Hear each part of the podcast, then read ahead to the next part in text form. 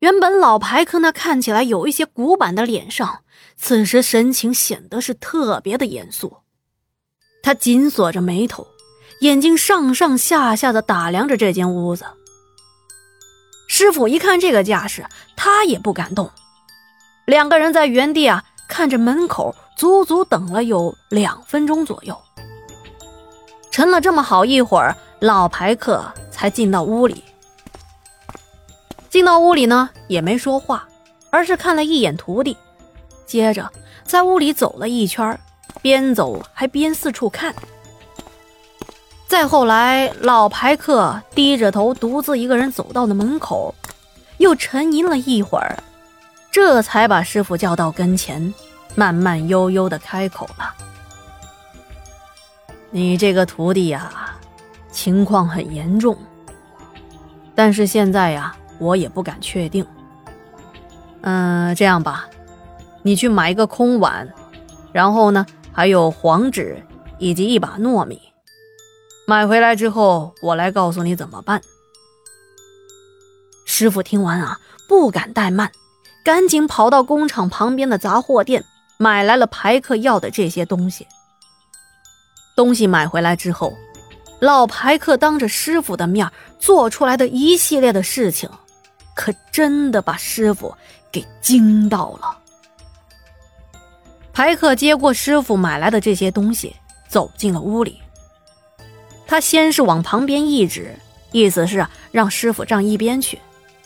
接着呢，他找在了东南方向的一个墙面，把碗摆在那里，装上了买来的糯米，以及插上了三根香。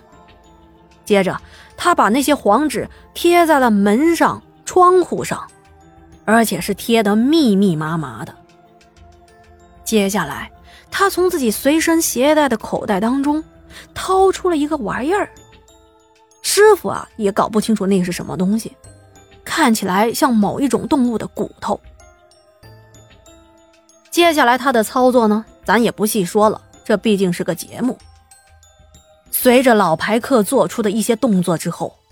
整个屋子的灯开始不断的闪烁，而且是突然来了一股风，把贴在窗户上的那些黄纸啊吹得哗啦哗啦的直响。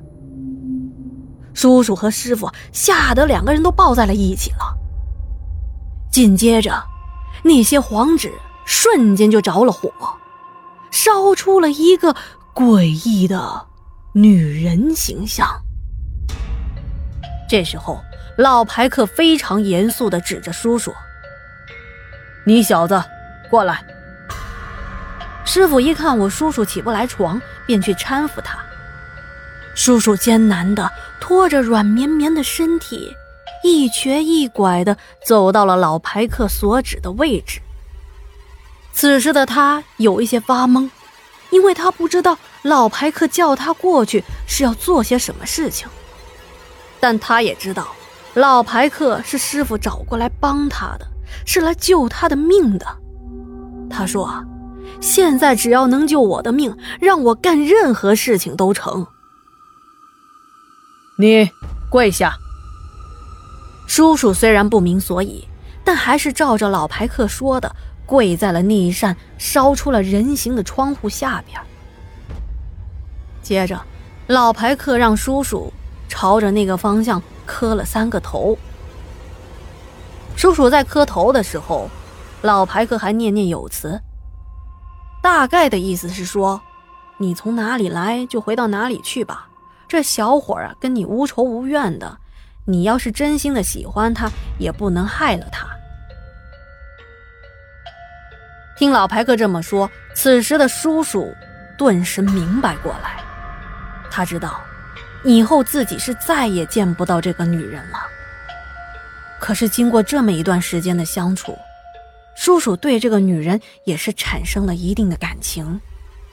之前每天晚上和那个女人之间的温存和美好，此时就像放电影一般，在他的眼前徐徐的展开。他不由得鼻子一酸，百感交集，又默默的流起了眼泪。老牌客做完这些事情之后，对师傅说：“这个屋子底下埋着一些东西，能不能把房主人给叫过来？我有话对他说。当时这些员工宿舍呀，全部是工厂从村民的手中给租过来，然后统一的安排给员工居住。刚好师傅认识这房东，于是把房东给叫了过来。当房东来了之后，老牌客说：“你这房子啊不干净。”得把这个地给挖开，找出那个东西。不解决这件事情，以后你这房子就别想租出去了。房东一听也吓坏了，他也不想自己的房子能出什么邪祟事啊，所以他当场就同意了这件事情。由于那会儿叔叔实在是太虚弱了，需要有人照顾，于是啊，师傅便把徒弟接到自己家来居住。刚好这段时间可以按照老牌客的指示，好好的找一找这地底下到底埋着什么东西。据叔叔说呀，后来果然在那个屋子挖出了一具女人的尸骸，而且那具尸骸穿着的是日本女人的和服。